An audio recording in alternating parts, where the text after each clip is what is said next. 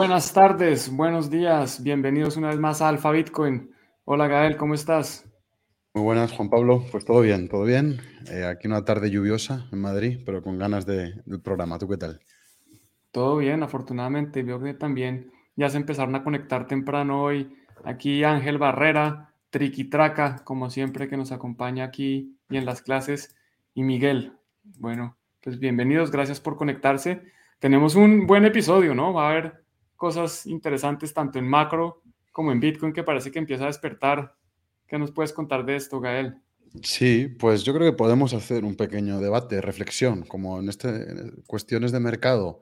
Siempre hay dos puntos de vista, o al menos es lo saludable. Pues, pues yo creo que todos los que estamos y los que se vayan apuntando podemos pensar un poco eh, Bitcoin, pero lo que has dicho, ¿no? También el contexto, la cuestión de la recesión a mí me parece muy interesante y, y, con ganas de saber lo que opináis. Yo le he estado, dando una, he estado dando una vuelta y preparando algunas cosillas para el programa y, y nada, con ganas de, de, arrancar el debate. Buenísimo, pues arranquemos. Si quieres compartir pantalla, también saludos a Luis M, que nos saluda desde donde sea que esté. Pues genial, bueno, saludos a todos. Eh, y vamos arrancando. Tengo la pantalla aquí abajo. Creo que me la, si me la puedes agregar, genial. Ahí estás. Vale, pues voy a poner el layout que empleo siempre eh, aquí en TradingView, las líneas de siempre, eh, que hemos comentado semanas. Ya llevamos bastantes semanas, la verdad, con este contexto. Poca novedad. Eh, esta parte del programa empieza a parecerse a la película hasta del Día de la Marmota casi, porque el precio eh, no toma una decisión con convicción, ¿no? Eh, es normal, el mercado muchas veces es así y, los que somos operadores más activos, creo que ya lo he dicho en otras ocasiones, que a veces la, la inacción es la mejor estrategia. Hay veces que no hay nada que hacer, hay que esperar, eh, pues holdeando o aguantando, o eso ya depende de lo que busque cada uno, ¿no? Pero desde luego que la actividad en el mercado eh, no es buena, yo creo que en general es bueno limitarla a momentos concretos cuando uno cree que hay una probabilidad mayor de que ocurra una cosa eh, u otra. Entonces, en Bitcoin, como digo, poca novedad. En bolsa, para mí sí que hay novedades, luego voy a comentar, pero en, en, renta variable para mí sí que hay novedades. Entonces, eh, Bitcoin, reconocéis todos la, gráfica, la resistencia actual es la de 30.000, dijimos por activa y por pasiva, meses atrás dijimos que era la resistencia clave, que había que anticipar una, una pelea dura y, y, está siendo una pelea dura. Eh, los bajistas aquí están vendiendo y no está entrando suficiente demanda para empujar el precio por encima de esta región. Es claro, ¿no? 30.000 es el nivel claro. Esto es bueno porque cuando se rompa, eh, hay que anticipar un movimiento explosivo. Cuando se rompa y el precio cierre, eh, hay que pensar en una probabilidad alta de que esto se, dispare. Pero, pues por ahora no, ocurre, ¿no? Entonces tenemos que trabajar con lo que nos da el mercado. ¿Y qué es lo que nos da? Pues nos está dando un testeo aquí ya de, de bastantes, yo creo que ya semanas, donde hay un equilibrio. Si nos fijamos, eh, poca volatilidad, esto es como una partida de ping-pong donde los, los, alcistas están comprando, luego los bajistas venden y, y, esto es una zona como de compresión, de equilibrio que se va a romper en algún momento y se va a romper o a la baja o se va a romper al alza. Yo diría que si se rompe al alza, si hay un cierre aquí, pues esta es una zona operativa también. Lo era la semana pasada y lo sigue siendo ahora. Eh, si se rompe a la baja, la zona operativa, ya lo hemos dicho en programas anteriores, es esta. Aquí realmente uno querría ver un, rebote para mantener el sesgo. Esto es una zona claramente operativa. Esto es una zona operativa, yo creo que con menos claridad, pero también lo es. Y la tercera zona operativa es, como decía al principio, un cierre por aquí encima. Eh, personalmente, muy tranquilo con esta acción del precio, sinceramente. Mientras que no se pierda este nivel, si, hay una caída muy violenta que hace que se pierda este nivel de 25, esto sí que me preocuparía. Pero mientras esto no ocurra, eh, yo la verdad que estoy re tranquilo, esperando que, pasen estos escenarios que acabo de comentar. El que se dé primero, no lo decido yo, lo decide el mercado. Y, en general es bastante bueno. Yo creo que, que, el precio se quede aquí, en un rango. Es bueno porque, lo hemos dicho más veces, ¿no? Estas zonas de equilibrio, que se identifican bien con rectángulos, este rectángulo rosa que dibujamos ya. Los equilibrios son muy buenos porque es como que se crea una tensión que luego sale disparada en una dirección. Y nosotros pensamos que esa dirección tiene una mayor probabilidad de ser la alcista, ¿no? O al menos yo lo pienso.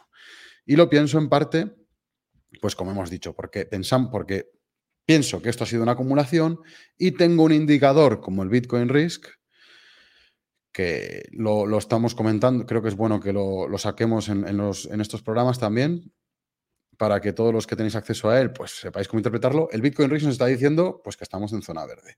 Es verdad que tenemos la adopción y la liquidez todavía en rojo y luego vamos a sacar a colación la liquidez global y pensar en ella en el contexto macro, qué puede pasar con ella, porque ya hemos dicho que si la liquidez global vuelve a terreno positivo y si la adopción, vamos a ver cómo está esta semana, la verdad que llevo unos días sin mirarlo.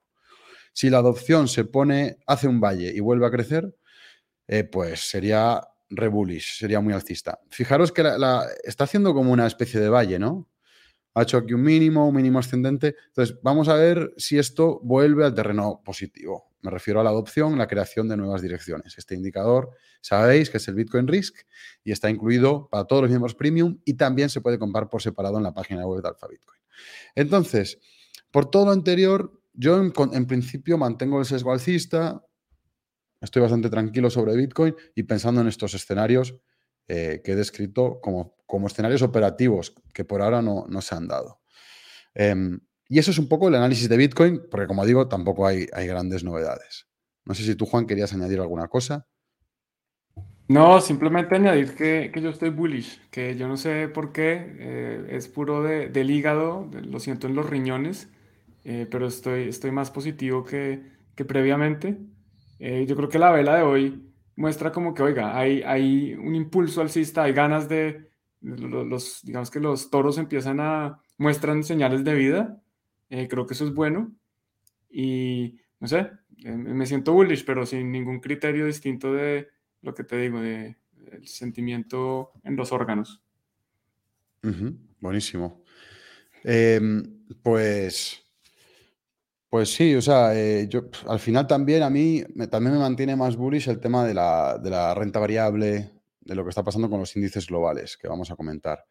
Eh, lo otro que os traigo es el, Alpha Global Liquidity. O sea, fijaros que empieza a ver la liquidez, habíamos dicho aquí que estamos en, en rojo.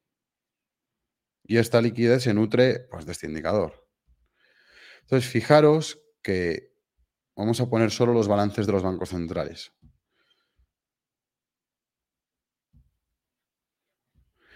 O sea, están en rojo, obviamente. Menos estos tres que están creciendo a un ritmo bajo, están en rojo. Pero fijaros que parece que, se confirma el, valle aquí abajo. Se confirman los mínimos. Esto hay que verlo, ¿no? Em, además, una de las cosas que quería luego tratar es qué va a pasar si empiezan los bancos centrales a, bajar los tipos de interés y a inyectar más liquidez. Pues en, un programa anterior, en varios programas anteriores, dijimos que podría ser negativo para la renta variable, quizá también para Bitcoin, o podría ser positivo. Bueno, parece que, los balances eh, han hecho mínimos y, yo creo que van a volver a, aumentar. Eh, no me atrevo a decir una fecha en concreto, pero luego os traigo varias gráficas que me hacen pensar que va a volver la liquidez. Eh, lo cual, de nuevo, apoya esa tesis alcista sobre Bitcoin, porque la liquidez es, dentro de nuestro indicador de referencia, es un elemento que tiene bastante peso tiene bastante peso, pues porque no viene derivado del precio ni de la blockchain, es de la macro y hay que darle bastante importancia. Entonces, bueno, eso era lo que quería añadir en cuanto a la liquidez, pero ahora lo podemos ver en un poco más detalle. Eh, luego, las bolsas mundiales a mí sí que me parece que se están comportando de forma muy interesante y los que venís siguiendo el programa, pues lo sabéis, ¿no? Porque he sido bastante vocal sobre ello y he dicho que explícitamente esta resistencia era muy importante se, ha rechazado en varias ocasiones y cuanto más se rechaza a un nivel, más relevancia tiene. Y en el programa anterior estábamos aquí, ¿te acuerdas, Juan? Y dije que en mi opinión, porque tampoco tengo la bola de cristal, pero en mi opinión y en mi experiencia como inversor, como trader, si había un cierre por encima de este nivel, pues aumentaría la probabilidad de, de un nuevo mercado alcista o del fin de la corrección en bolsa. Pensemos que esta corrección en bolsa ya lleva pues desde aquí, ¿no? Desde noviembre de 2021, lleva ya más de un año y medio. es bastante para una corrección en tiempo. Es verdad que eh, en, términos de, la magnitud, de la dimensión de la caída, no ha sido muy grande, eh, pero el tiempo, pues un año y medio para un mercado lateral bajista, pues es bastante tiempo. Entonces, ¿se ha acabado ya o no? Yo creo que lo, vamos a ver ahora. Yo, yo pienso que sí. Yo creo que es lo más probable, pero bueno, como digo siempre, o sea, aquí decide el mercado, no decide ningún analista. Entonces, si esto en los próximos días vuelve a hacer un nuevo máximo, pues, pues ya es una tendencia alcista en las bolsas mundiales. Recordemos que esto eh, lo que incorpora, aglutina eh, eh, bolsa, digo, empresas de las principales territorios, economías del mundo. Es como, esto es como un SP500 o un Eurostox, pero mundial. Entonces, este es el escenario alcista, se está dando, para mí ya ha comenzado, por eso, de hecho, la semana pasada compré varias acciones, después de un año y medio sin comprar, más allá de unas mineras que compré de Bitcoin al principio del año y he comprado acciones que no tienen nada que ver con Bitcoin, lo cual hacía tiempo que no hacía y ha sido un ejercicio interesante. Y lo he hecho por, por esto que vengo comentando desde hace meses ya, yo creo. Al final hay que, el análisis técnico impera y uno puede pensarse más listo que el mercado y creer que va a anticipar la recesión y que sabe más que el resto. Al ser humano le encanta intentar sobresalir y adivinar las recesiones, porque bueno, es una forma de alimentar su vanidad y su ego. Pero al final el que decide es el mercado y el precio, es lo único que importa. Y para mí esto es fortaleza, que el precio ha roto aquí es fortaleza y, lo va a ser siempre que, no ocurra algo así, ¿no? Que no se caiga y vuelva aquí. Por eso siempre hay que tener escenarios en, la bolsa, el alcista y el bajista. Eh, ahora mismo yo tengo un sesgo alcista en renta variable que me, gusta porque apoya mi tesis alcista en Bitcoin por la correlación que todos conocemos y que cambiaría, como digo, si se pierde este nivel. Eh, no, se trata de, no se trata de adivinar lo que va a hacer el mercado, se trata de ganar dinero. ¿no? Eh, para eso estamos en el mercado. Y, luego, lo que para ir concluyendo un poco el análisis de renta variable de bolsa, el, índice que a mí me gusta más desde hace tiempo, porque comparto la tesis de fondo, es el de ARK Invest, que ya sé que ha caído un poco en la infamia, ha tenido una caída brutal desde los máximos, eh, pero o sea, a mí me gusta bastante el stock picking, algunas de las acciones que lleva dentro. Yo siempre que opero en bolsa, mira, ha caído un 80%. Oye, pues, pues, no está mal, ¿no? Es una, señora caída y, hombre, es, pues, muy poco deprimente si lo compras aquí, ¿no? Pero creo que aquí lo que estamos viendo es una base de acumulación. Primera acumulación, segunda acumulación, tercera acumulación, que además se está dando en este soporte súper importante de 2017, que ha sido testeado aquí, aquí, aquí, y que creo que va a ser el germen de un nuevo ciclo alcista para muchas de esas acciones de innovación tecnológicas que se van a beneficiar eh, del aumento de productividad que va a traer tecnologías como la inteligencia artificial, la edición, genet, la edición de genes, eh, la, electrificación, eh, temas de energía.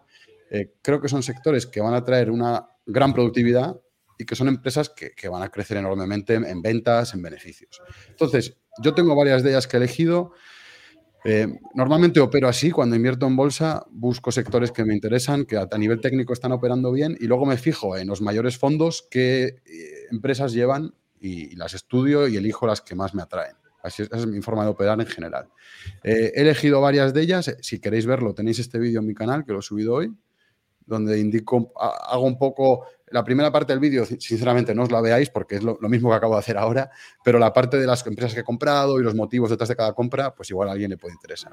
Eh, es está aquí en, mi canal y lo podéis, lo podéis ver eh, pues entrando ahí, Gael Sánchez Smith.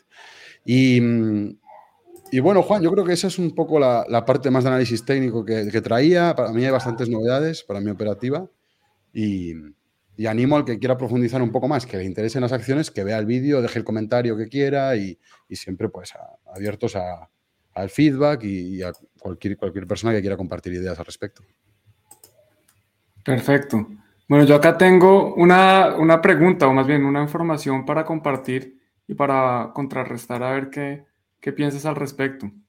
Porque mencionabas que una de las razones por las que te gusta, digamos que estás bullish en las acciones y que eso va en línea con tu tesis uh, de, Bitcoin, es por la correlación.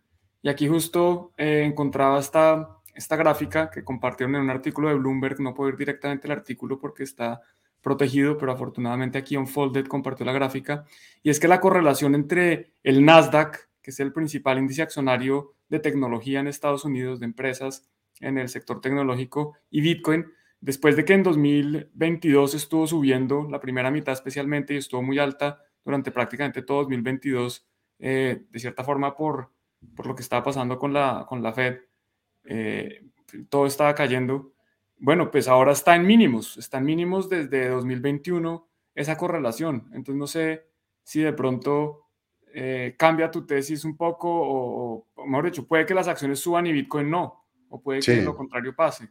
Sí, o sea, más que, igual no me he explicado bien, pero más que eh, apoyar mi tesis alcista sobre las acciones, apoya mi tesis alcista sobre Bitcoin. O sea, creo que, Bitcoin, si la renta variable, sobre todo las empresas de crecimiento, suben, el mercado está descontando caídas de los tipos de interés.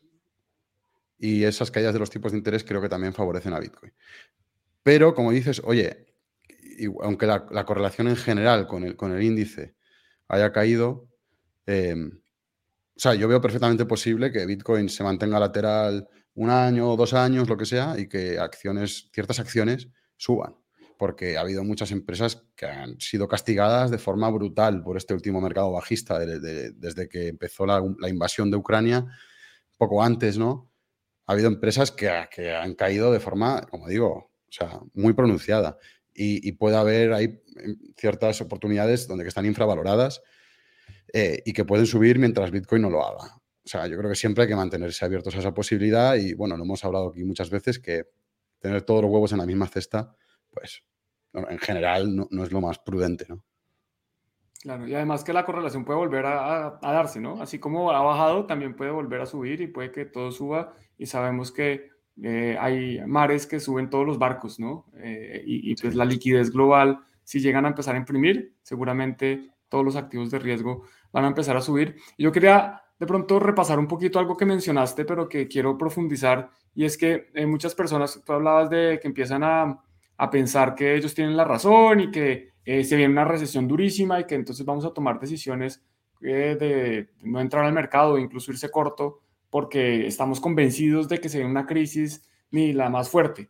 Y aquí hay que tener en cuenta que es que el mercado descuenta todo. O sea que si, si viene una recesión, pero la mayoría de la gente ha descontado que viene esa recesión, ya el, en los precios del mercado incorporan la futura recesión. Entonces, por más de que la recesión sea certera, que tengamos una bolita de cristal que nos garantiza que viene la recesión, eso no necesariamente significa que los precios de los activos, en este caso, pues las acciones, van a caer, porque es que de pronto esos precios ya, los precios hoy incorporan la información de esa recesión futura. Eh, distinto es, oiga, si la recesión es mucho más grave de lo que espera el mercado, pues de pronto los precios no la incorporan porque es más grave de lo que ya tienen incorporado. Pero el hecho de que venga recesión, así estemos seguros de que viene, no necesariamente va a significar que los precios van a caer. Todo lo contrario, de pronto es que ya está incorporado y, más bien están esperando es lo que decías, la, llegada de liquidez precisamente también causada por la recesión, porque una recesión lo que va a hacer es, de cierta forma, forzar a la Reserva Federal y a los bancos centrales que ven la economía afectada, pues a eh, aligerar las condiciones, a volver a fomentar el crédito, a bajar tasas para volver a eh, que, haya más mercado, pues que haya más dinero en la economía y que eh, se vuelva a reactivar pues la, economía depresiva o, deprimida que causó la depresión. Entonces, cuando uno empieza a jugar, a tomar decisiones pensando que tiene razón, hay que pensar que hay más personas que piensan igual y que de pronto, a pesar de que uno esté correcto en el diagnóstico y en la predicción de lo que va a pasar, de pronto no está correcto en, lo que puede pasar con el precio, con los precios. Sí. Eso simplemente quería comentar. Sí, es un buen punto.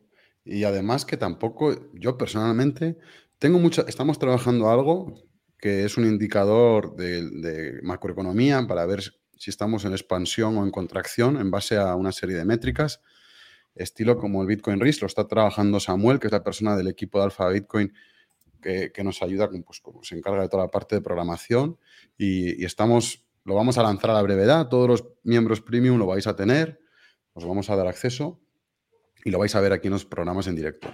Y esto lo digo porque eh, estamos, yo estoy muy encima del indicador y sinceramente yo no tengo tan claro que vaya a haber una recesión. o sea, ya sé que todo el mundo lo da por descontado, yo sigo a todo el mundo en Twitter, está esperando que esto colapse, pero es verdad que hay bastante, hay, más o menos, hay un 55%, en mi opinión, de probabilidad de recesión todavía, que no es un nivel altísimo. O sea, no, desde luego que no es nada comparado con lo, que, lo que nos señalaban estas métricas eh, antes de la burbuja.com o antes de la, gran recesión de 2008. No, no se parece en nada. Entonces, personalmente no anticipo una gran recesión para nada y tampoco anticipo una burbuja.com. Eh, porque es que hay cosas como la producción industrial que está disparadas. Eh, el empleo tampoco se está deteriorando tanto el mercado laboral. Eh, otros indicadores de la economía real, como la demanda de vehículos pesados, está subiendo. El consumo sigue en expansión. Entonces, oye, que yo estoy muy abierto a la posibilidad de que haya recesión, pero que no lo descuento ni, doy por hecho que va a ocurrir. Y lo mejor para que vosotros podáis formar vuestra opinión es que estéis atentos para que cuando os lancemos el indicador de macro de recesión, pues podáis vosotros mismos estudiar estos fenómenos y, también traer preguntas y entre todos pues monitorearlo. Eh, porque creo, que es importante para todos los que pues, participan en el mercado. Em, y luego lo que te has dicho, Juan, que es que si llega una recesión y es leve, el mercado igual la descuenta eh, luego también está el tema de que estamos en una coyuntura muy concreta, que está marcada porque ha habido un hubo un confinamiento brutal, eh, eso también hubo un aumento de la masa monetaria brutal, ha habido una inflación, pero ojo, porque la inflación está cayendo a un ritmo bastante rápido. Eh, o sea, nosotros lo venimos haciendo, siguiendo hace tiempo. Tengo unas yo, de hecho, tengo la gráfica aquí actualizada. igual lo, comparto ya esta parte, Juan, igual, y luego ya pasamos, si te parece. Es una parte más, eh, esto va en, va en línea de lo que estamos hablando. Eh, o sea, eh, pensamos un poco que va a venir una recesión, bueno, yo no lo veo tan claro, pero igual sí que viene. Y, lo que comentábamos, Juan, si te acuerdas, hay una gráfica que muchos habréis visto en Twitter, que la, trajimos a un programa, que fue esta. ¿Te acuerdas, Juan, que decíamos que los pivot parecen anticipar los crash bursátiles? creo que era esta gráfica, ¿no? Que comentamos. No es esta, o sea, nosotros creamos nuestra propia gráfica, pero con la misma información, correcto. Bueno, lo que se parecía que se veía es que en la burbuja.com y la gran recesión había un pivot y luego una, caída, de, una caída de la bolsa enorme, ¿no? Em, fíjate que antes de eh, la crisis del COVID em, hubo el pivot, pero la caída no llegó, o sea, llegó por el COVID, ¿no? No, no llegó por el pivot, parece. De hecho, el pivot parece que fue alcista, porque luego subió. Pero lo interesante que estaba viendo antes del programa, que esto parece que nadie habla de ello, es que ¿qué pasaba con los pivots cuando estábamos en un entorno inflacionario como el actual? Porque claro, tú te pones a hablar del, año 2000 y el año 2008, eran épocas eh, desinflacionarias, la inflación era muy baja. Pero ¿qué pasa cuando estábamos en una inflación de verdad? Años 70, 80. Los pivots, mira, la bolsa no paraba de subir. Había pivot tras pivot Aquí tienes un pivot, aquí tenemos otro pivot, aquí tenemos otro pivot. Y eran bullish para la bolsa. Entonces, ¿estamos en un entorno de alta inflación? Eh, sí. ¿Se parece más el entorno actual a los años 80? Yo diría que para mí sí, en algunas cosas sí. Y por tanto, no sé si, eh, esta inferencia de decir, como estas dos últimas veces el pivot trajo un crash bursátil, esta vez el pivot también va a traer un crash bursátil yo la cogería con pinzas. Primero porque el mercado a mí de momento no está mostrando mucha debilidad. Eh, de hecho, hay otros índices que no he hablado, que es el DAX, el Eurostox, están súper fuertes. No hay ninguna señal de techo en esos índices por ahora. Eh, entonces, ahora mismo, esta idea del pivot, que, que, todo el mundo dice que va a traer un crash bursátil, no la termino de ver por eso y no la termino de ver porque los pivots en épocas inflacionarias no traían crash bursátiles. De hecho, traían subidas súper importantes. Entonces, ¿cómo está la inflación? Aquí tenemos en la línea azul el CPI, el IPC de Estados Unidos. Y en la línea naranja el PPI, el índice de precios de los productores. Fíjate que el PPI anticipa subidas del, IPC, el CPI. Aquí cruzamos, el, el, PPI se disparó en 2021, 2022, tuvo un pico enorme, llegó a subir al 10%, pero es que ahora mismo está en el 1,58. Y la inflación está eh, cayendo detrás del PPI. Entonces, eh, a priori, yo diría que lo más probable es que esta tendencia continúe y que esta tendencia también continúe. No parece que haya ningún cambio de tendencia por ahora. Entonces, ¿Es lo mismo un pivot que se produce porque hay una recesión que un pivot que se produce porque, porque se está controlando la inflación o se está conteniendo la inflación? No lo tengo claro, no lo tengo claro. Pienso más la segunda, sobre todo porque veo las bolsas, como os decía al principio, eh, rompiendo niveles muy importantes. Eh, está aquí. Veo las bolsas mundiales que están fuertes y tiendo a pensar más que, que esta caída del IPC y del PPI eh, producirá un, em, un pivot que no tiene por qué traer un colapso bursátil a la 1929, como todo el mundo en Twitter parece estar anticipando. Eh, yo estoy alcista a las bolsas, yo sé que no es la opinión más popular, estoy alcista desde la semana pasada, y también estoy alcista a Bitcoin un poco por motivos parecidos, si veis. Eh, si esta inflación sigue cayendo, pues hay que esperar que la liquidez vuelva a crecer. Aquí de nuevo está el Global Liquidity. Hay que anticipar que esta tabla se ponga en verde. Y recordad que cuando la tabla se pone en verde, pues, ¿qué pasa con el precio de Bitcoin? Pues se dispara. Se dispara como lo hizo aquí antes del, COVID. Aquí empezó a crecer la, masa monetaria y los balances y Bitcoin se, disparó. De hecho, yo creo que esto fue, fue un elemento eh, que tuvo mucho más protagonismo en la subida de Bitcoin que el, que el, halving. Ya sé que todo el mundo habla del halving casi como algo mágico, eh, providencial, San Satoshi puso cada cuatro años, programó la subida del precio de Bitcoin. A mí me parece eso una, una paja mental, una magufada, y, tiendo a pensar que las subidas del precio del halving han coincidido con otros elementos, factores que desde un punto de vista lógico tienen más sentido en afectar el precio, como es que los bancos centrales impriman dinero. Entonces, ¿por qué hemos creado este indicador, el liquidity? Pues ya lo hemos dicho, porque si esta volvemos a crecer, la tabla se pone en verde, pues yo creo que es más seguro inferir que el precio de Bitcoin va a subir. Y yo le prefiero apostarle a eso que al halving, sinceramente. ¿eh? Em, vamos a ver cómo se desarrollan las próximas semanas y meses, pero esa es un poco la, tesis que manejo, que sé que no es la, más popular, la más común dentro del mundo de Bitcoin y tampoco dentro del mundo de macro, pero bueno, en general, a mí no me ha ido mal eh, de vez en cuando invirtiendo con visiones, estrategias más contrarias. Y eso era un poco lo que, lo que quería hablar y debatir, que, comentaba al principio del programa. Bueno, yo, yo tengo una buena noticia y es que no hay que simplemente dejarse llevar por, por la liquidez o el halving, sino que en este caso prácticamente van a coincidir, ¿no? Estamos a menos de un año del halving y también yo apostaría que estamos a menos de un año de las bajadas de tasas. Entonces, en este caso, no hay que escoger uno o el otro, eh, uno puede apostar por ambos y, está en el mismo lado de, la apuesta. Bueno, aquí dos preguntas rápidas. Eh, una es, nos preguntaba Triquitra que si ARK Invest era un ETF de tecnológicas. Entonces, ARK, pues, es una compañía que tiene unos ETFs y lo que mostraba Gael efectivamente es uno de estos ETFs. Un, un ETF al final es un fondo. Entonces, cuando él hablaba que es que él miraba el fondo y miraba las compañías dentro del fondo, pues son las inversiones que tiene este fondo. O sea, este fondo tiene acciones de compañías y pues eso es lo que cuando uno invierte en el fondo está expuesto a esas compañías. No sé si quieres algo más complementar o seguimos. Em, sí, o sea, son tecnológicas y son tecnologías eh, disruptivas. Se supone que invierten buscando tecnologías, innovaciones que van a aumentar enormemente, eh, pues eso, la productividad y, y cambiar bastante pues, la, economía. O sea, son inversiones de un riesgo bastante alto, pero que tienen ese retorno potencial también muy elevado. Perfecto. Bueno, y lo otro era que sí, entonces creo que nos preguntábamos, supongo, que si creemos que la eh, recesión está ya descontada.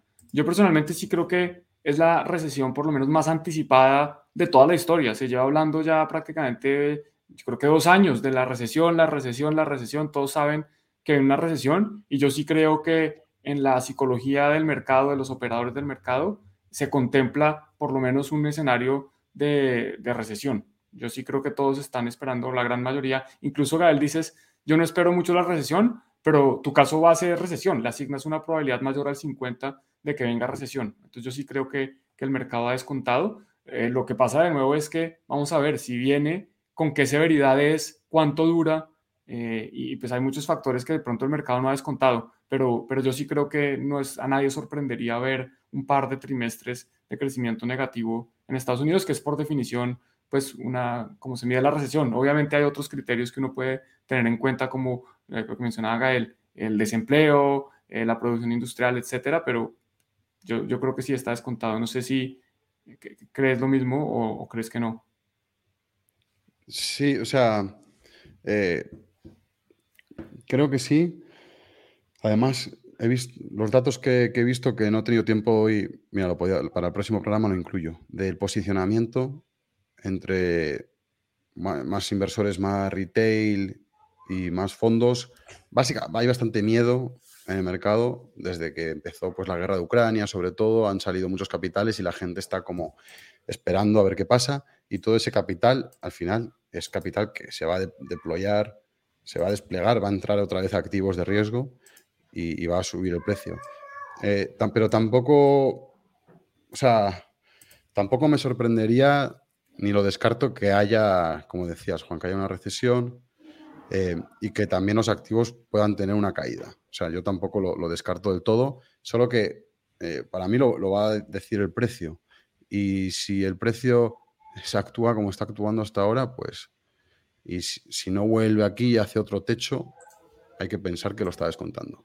Eh, por eso, en mi operativa, el, análisis técnico es, es lo que tiene primacía sobre todo lo demás, sobre mis opiniones, sobre los datos macro, sobre lo que pueda leer en Twitter. Eh, para mí el precio es lo que siempre tiene la primacía.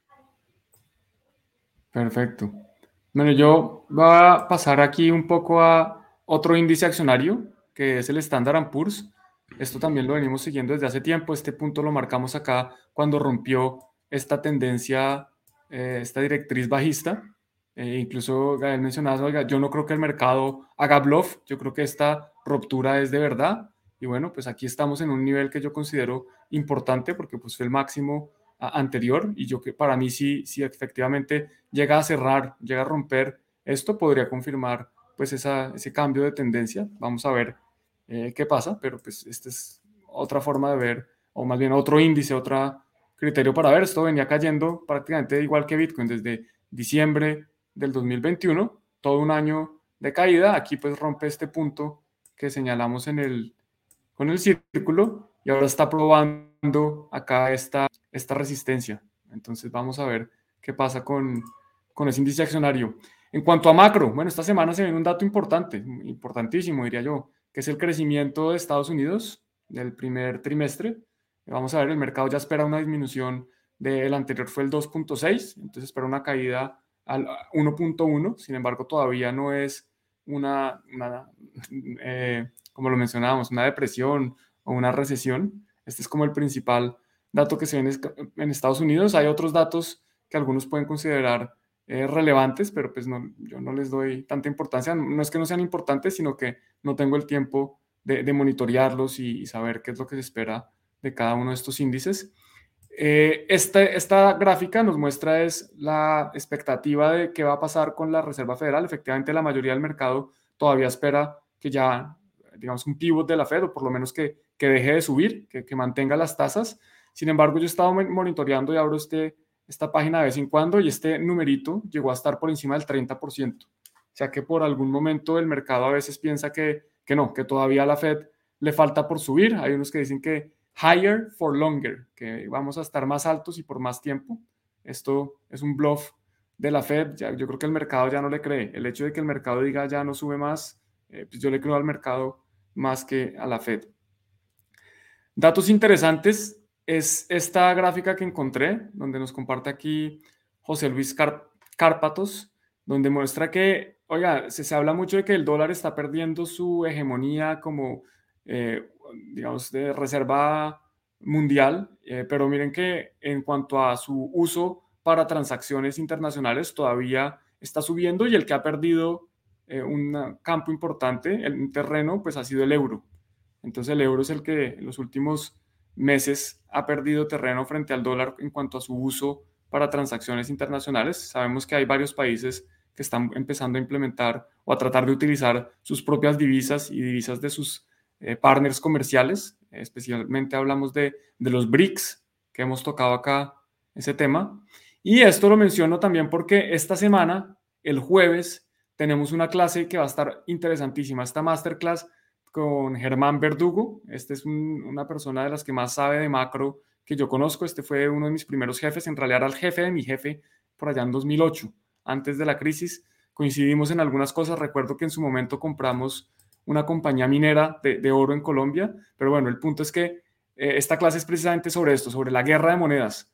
Vamos a hablar un poco de las políticas de, monedas que pueden tomar los países, cómo pueden defenderlas, qué implicaciones tiene que una moneda se fortalezca o se debilite. Y digamos que su, pregunta y lo que pretende, no sé si responder, pero por lo menos eh, cuestionar un poco, es si es el fin del dólar o por lo menos de la hegemonía del dólar como moneda de reserva. Entonces, a los que les importa el tema macro, los que estén interesados en las monedas y si creen que Bitcoin es una moneda, también le vamos aprovechar a preguntarle cómo ve el, el tema de Bitcoin dentro de eh, las monedas mundiales. Entonces va, a ser una muy buena clase. Este jueves todos los miembros se pueden registrar completamente gratis en alfabitcoin.io. Esta clase va a estar muy buena. Yo le tengo muchas ganas a esta clase.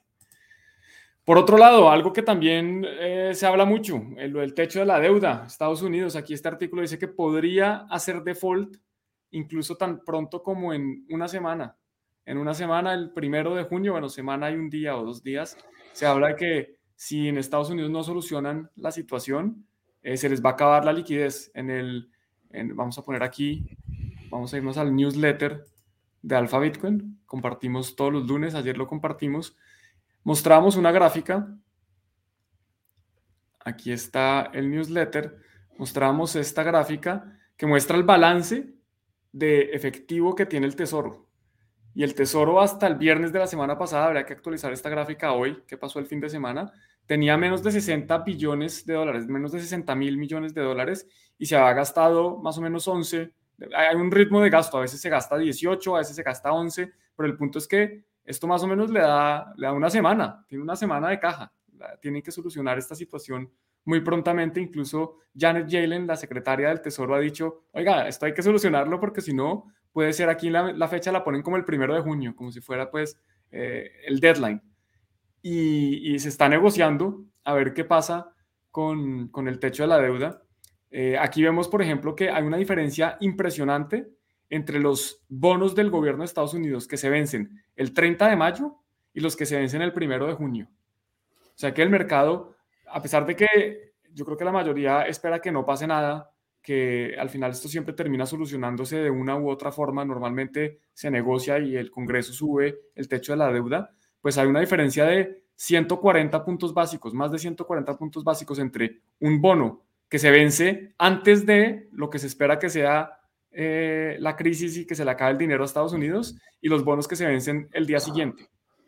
Esto, pues a mí me parece interesante que estén pagando 140 eh, puntos básicos más por un par de días de diferencia.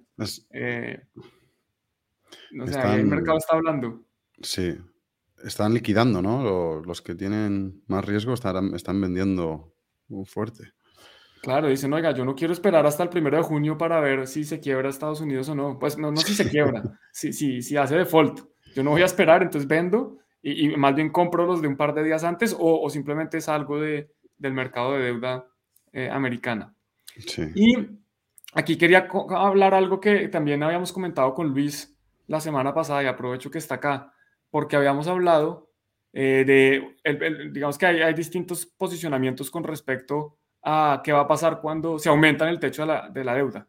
Y, como siempre, que haya pasado una vez no significa que se vaya a repetir, eh, la historia no, no tiene que repetirse, pero aquí lo que vemos es el New York Stock Exchange Composite, es otro índice accionario de Estados Unidos, que muestra qué pasó cuando, cuando subieron el techo, el techo de la deuda. Eh, cuando subieron el techo de la deuda, el mercado se vino para abajo. Y aquí José Basagoiti, que lo tuvimos de profesor también en una clase muy buena, pues nos explica un poco qué es lo que pasa. Y es que si el gobierno empieza a emitir más deuda, si, si el gobierno está permitido para endeudarse más, sale a vender unos títulos, sale a vender unos activos, y esos activos eh, van a ser comprados con, con algo, con dinero.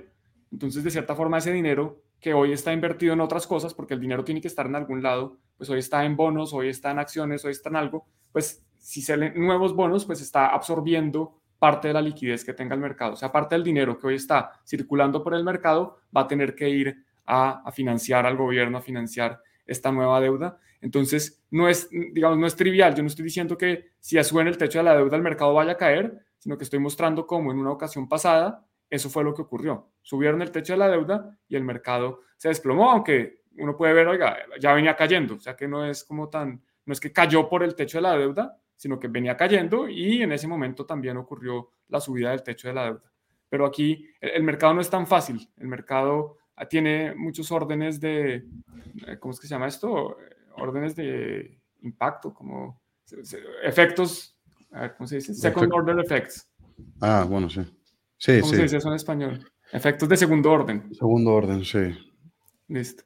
Eh, pues, pues también es que ahí 2011, ¿no? 2011, crisis de deuda europea. Estaba Mario Draghi, todavía no había sacado el bazooka, creo.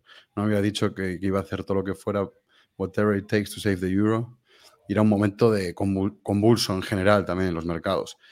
Pero, pero bueno, es, es un punto interesante. Por eso un poco recalcar el tema del precio, de seguir esos niveles para anticipar este tipo de caídas. De todas formas, luego ahí empezó el bull run, o sea, el bull run de equities empezó ahí en Europa justo después de esa caída.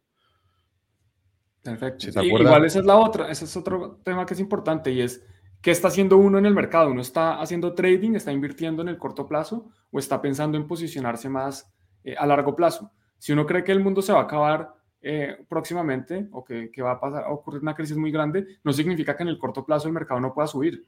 Eh, entonces, que haya un efecto donde el mercado cae, no significa que vaya a seguir cayendo para siempre o en el largo plazo. Pues cae, caer y, genial, una oportunidad impresionante para comprar y entrar más abajo. Sí, justo. Bueno, eh, yo, yo sí soy un poco más bearish cuanto, eh, con respecto a la economía, no al mercado, o sea, no a las acciones, al precio de las acciones, sino a la economía. Aquí, por ejemplo, vemos que se están disminuyendo significativamente los créditos para la vivienda y hay gente que dice, oiga, la, la construcción al final es, es, un reflejo de la economía y ha caído pues de forma importante. Endeudarse hoy pues es mucho más caro, entonces la gente se está endeudando menos para comprar casas y no, esto solo, no es solo personas con alto riesgo, sino personas con, que tienen muy buen perfil de riesgo. Dicen, oiga, eh, ya, ya no más, yo no quiero endeudarme. Y asimismo, se están cayendo las ventas de vivienda, eh, llegamos a un mínimo de 11 años en Estados Unidos. Que de nuevo, yo, creo que esto refleja un poco que, la economía se está enfriando, sino, sino eh, recesión, porque la gente, primero, pues es que ya no puede endeudarse a, cuando antes podían prestar podían pedir prestado al 2 o al 3%, ahora están pidiendo prestado al 7 o al 8%, y los que ya tenían deudas a tasas variables, pues de nuevo, tomaron un préstamo, están pagando unos montos y ahora les está pagando más. Y que decir, y, la hipoteca, una hipoteca, el 2, una hipoteca al 2%, eh, igual te sale la cuota a 1.000 euros, una casa de 300.000 euros por ahí, y si te la suben al 7, se más que se te duplica la cuota. O sea, donde pagabas 1.000 euros, pagas 2.000 y pico. Entonces es, brutal la subida.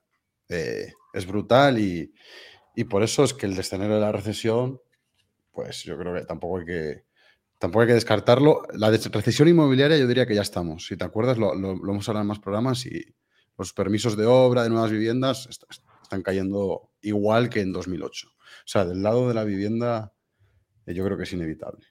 Ahora mismo las hipotecas están al, 7, ¿no? En Estados Unidos, al entre el 6 y el 7. Sí, depende de, tu perfil de riesgo. En Estados Unidos tienen una puntuación, normalmente creo que más de 700 o 720 es, es, bueno y a ellos les prestan más barato. Si uno tiene una puntuación muy bajita, le prestan más costoso y a veces pues ni le prestan. Y eso es lo otro que eh, había, he visto varias información, he leído recientemente, que es que los bancos no solo están prestando más costoso, sino que no están prestando porque hemos visto que hay bancos que se han quebrado, que hay bancos que si prestan, que si tienen sus activos, digamos en el largo plazo, una hipoteca es a largo plazo. Cuando a uno le prestan para comprar una casa, nadie le presta, eso no es un préstamo de liquidez, no es que yo le pago en un mes, no, la casa uno dice, oiga, le pago a 20 años. Entonces, para un activo, para un, perdón, para un banco, un préstamo es un activo de largo plazo. Mientras que si se financian con el corto plazo, que son los depósitos de la gente, pues hay un mismatch, hay una diferencia importante entre la financiación y, el plazo de los activos. Entonces, como los bancos quieren evitar eh, posibles eventos de una corrida bancaria o que tengan problemas de liquidez, están prestando menos y prestando menos también en hipotecas. Entonces, no es solo que hay menos demanda por hipotecas, o sea, que la gente no quiere endeudarse, sino que los bancos tampoco están prestando a largo plazo. Y vamos a ver qué pasa cuando eh, a las empresas eh, les toque empezar a refinanciarse, que ya seguramente hay unas que les está tocando refinanciarse, pues les va, a salir un poquito más, más altas las tasas. Hmm, sí, muy interesante. Y, por último, yo quería también preguntarte, porque, bueno, yo estoy viendo esta gráfica en este momento, la voy a compartir aquí.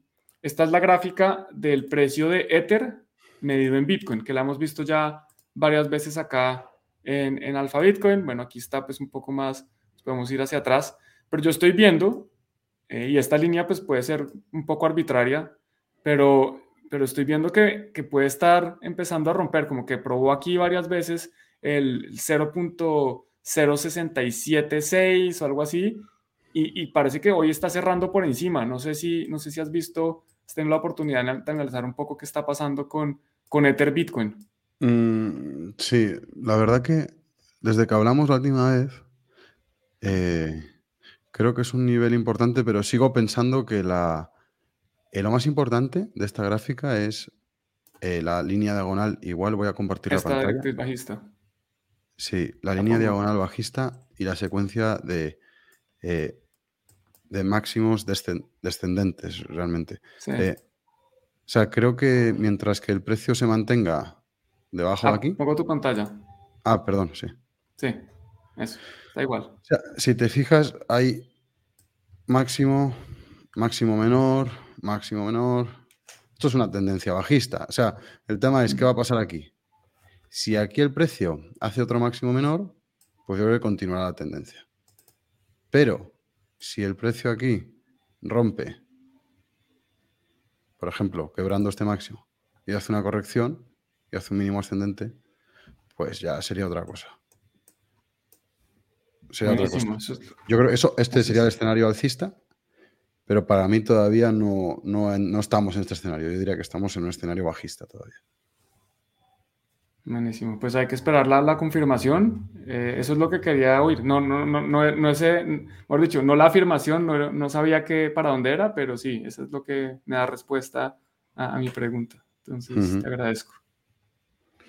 Sí, eh, o sea, es, es, un cambio de tendencia, claro, pero yo creo que todavía es prematuro, aunque sí que, o sea, este nivel creo que sí que es importante, pero como viene de este, en este contexto, pues para mí tiene más importancia el contexto, esta ah, tendencia bajista.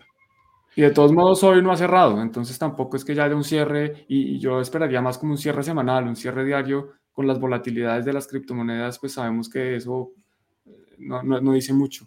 Pero sí, hay que, si uno quiere tomar una posición, mejor eh, a la confirmación que a la anticipación, porque uno puede pensar que se va a anticipar y, y terminas quemado.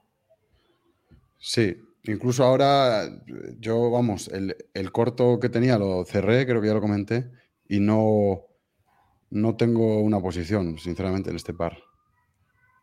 Eh, por eso por lo que acabas de decir. Ahora mismo no tengo ningún trade puesto. Mira, aquí Tricky Traca nos dice que él cree que está subiendo porque Vitalik publicó un juego que hizo antes de dedicarse a crear securities no regulados. Antes, pues no, no, lo he, seguido, pero no me sorprendería cualquier cosa para pumpear el precio. Eso está claro que lo van a hacer. Sí, sí, no es solo, no es solo Vitalik, son varios en ese juego. Sí. Bueno, y por último, yo creo que ya recordarles que aquí está la, la, página de Alpha Bitcoin. Estamos en constante actualización, siempre tratando de dejar claro el mensaje de lo que estamos ofreciendo. Aquí pues decimos, oiga, maximiza tu estrategia en Bitcoin. Estamos ofreciendo una prueba gratis por siete días eh, para los que quieran empezar a, a, probarlo sin comprometerse a pagar y después decidir si pagan o no.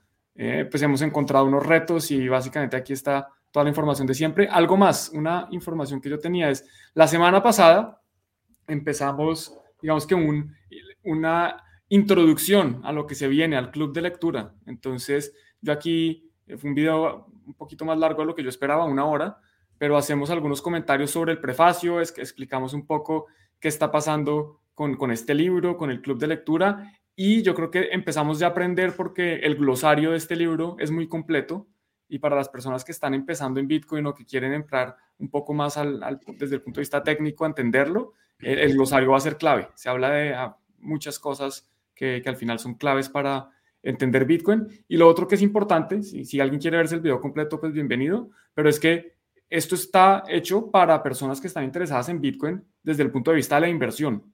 Así que no se preocupen si empiezan a leerlo y se dan cuenta que hay cosas técnicas que no entienden eh, de programación, porque en eso pues no nos vamos a enfocar porque no solo porque yo tampoco lo, domino, sino porque tampoco es de mi interés. O sea, yo traté en su momento de, aprender programación en Bitcoin y decidí que no era el mejor uso de mi tiempo, así que yo no los voy a poner a, que aprendan a, a programar en Python y a buscar cómo generamos una blockchain o instalar un nodo que es interesante, que yo lo he hecho, que se puede hacer, que cada vez es más fácil, simplemente no es el, no es el objetivo. Entonces, no se afanen, eh, no nos vamos a enfocar en eso, nos vamos a enfocar más en cómo funciona, eh, para, porque uno tiene que entender eh, en lo que está invirtiendo, ¿no? Lo dice Warren Buffett, lo dicen los principales inversores, oiga, yo solo invierto en lo que entiendo.